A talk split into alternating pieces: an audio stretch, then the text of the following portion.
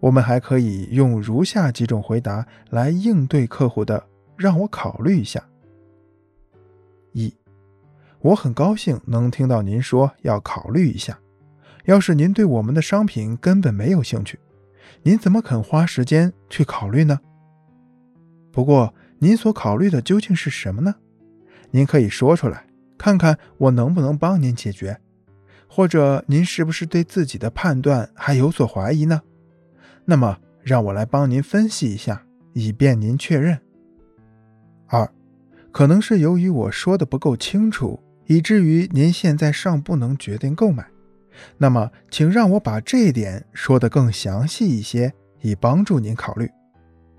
我想这一点对于了解我们商品的影响是很大的。三，先生，与其以后再考虑，不如请您现在就考虑清楚，做出决定。既然您那么忙，我想您以后也不会有时间考虑这个问题的。总之。我们要紧紧抓住对方的“让我考虑一下”不放，不去理会他的拒绝的意思，只管借题发挥，努力争取，尽最大的可能去反败为胜。八、诱发客户更多的消费欲望。小孙想买一个带钟表功能的收音机。这天，他来到商场的电器专柜，销售员见到客户，走上前来，热情地招呼说。你好，先生，您需要点什么？你们这里有带钟表的收音机吗？请跟我来，问您个问题可以吗？当然可以，你问吧。您怎么想买一个带钟表的收音机呢？啊，我刚搬到这边来住，房子里空空荡荡的，由于是一个人住，早上总是无法按时起床。销售员笑着说：“这倒是。”有个钟表能按时叫你起床。说话间，销售员已经带着小孙到了卖收音机的柜台。小孙经过认真挑选，选了自己喜欢的一款。这时，销售员说：“你平时一个人住，一定很孤单。我们这里有最新款的液晶电视，而且价位也不高。你为什么不顺便看一下呢？”小孙点了点头，说。是个好主意。随后，小孙跟着销售员去了电视专区。销售员顺便给小孙介绍了微波炉、加湿器等商品。最后，在小孙离开的时候，除了买了代表的收音机之外，还购买了一台液晶电视、一部无线电话。从上面的故事中可以了解到，客户之所以没有购买的欲望，是因为没有意识到自己需要这件商品。这时候，销售员所做的就是启发和引导客户了解自己的真正需求。当客户明白了自己的需求之后，自然就会考虑购买。帮助客户了解自己的消费需求是销售员启发和诱导客户消费的关键。那么，在平时的消费当中，销售员如何从客户的一个需求中挖掘出更多的需求呢？一。告诉客户量大优惠。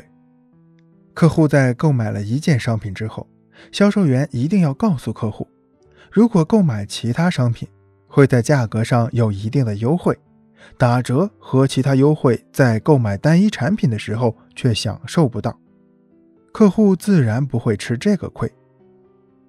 如果客户潜意识里有购买的欲望，往往会被打动。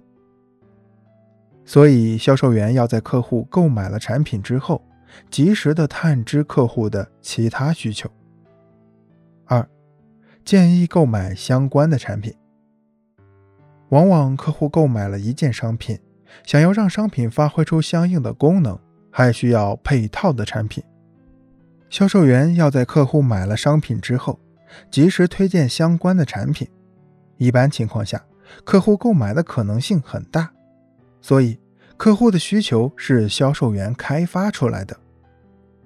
三，建议购买保护商品的产品。客户购买了商品，自然希望能经久耐用，所以这时候，销售员如果能把商品的相关防护产品也推荐给客户，那么往往会得到客户的青睐，因为客户不希望自己的东西受到损坏，希望能保护好。销售员要抓住客户的这种心理，给客户推荐合适的产品，从而给客户留下服务周到的好印象，为下一次合作打下基础。四，建议购买最新的产品。当公司有新产品的时候，销售员在与客户合作的过程中，不妨抓住时机向客户推荐新产品。由于客户以往和公司有很好的合作关系，彼此信任，接受新产品也比较容易。新产品能更好地满足客户的需要，所以客户一定会考虑的。客户是否夸大自己的消费欲望，往往与销售员是否推荐得当。有很大的关系。五，建议购买高档的产品。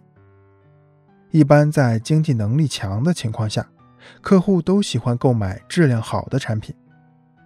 所以，销售人员在和客户合作的过程中，要仔细揣摩和探知客户的经济实力。如果对方的经济实力强，要不失时机地向客户推荐高档的产品，这样。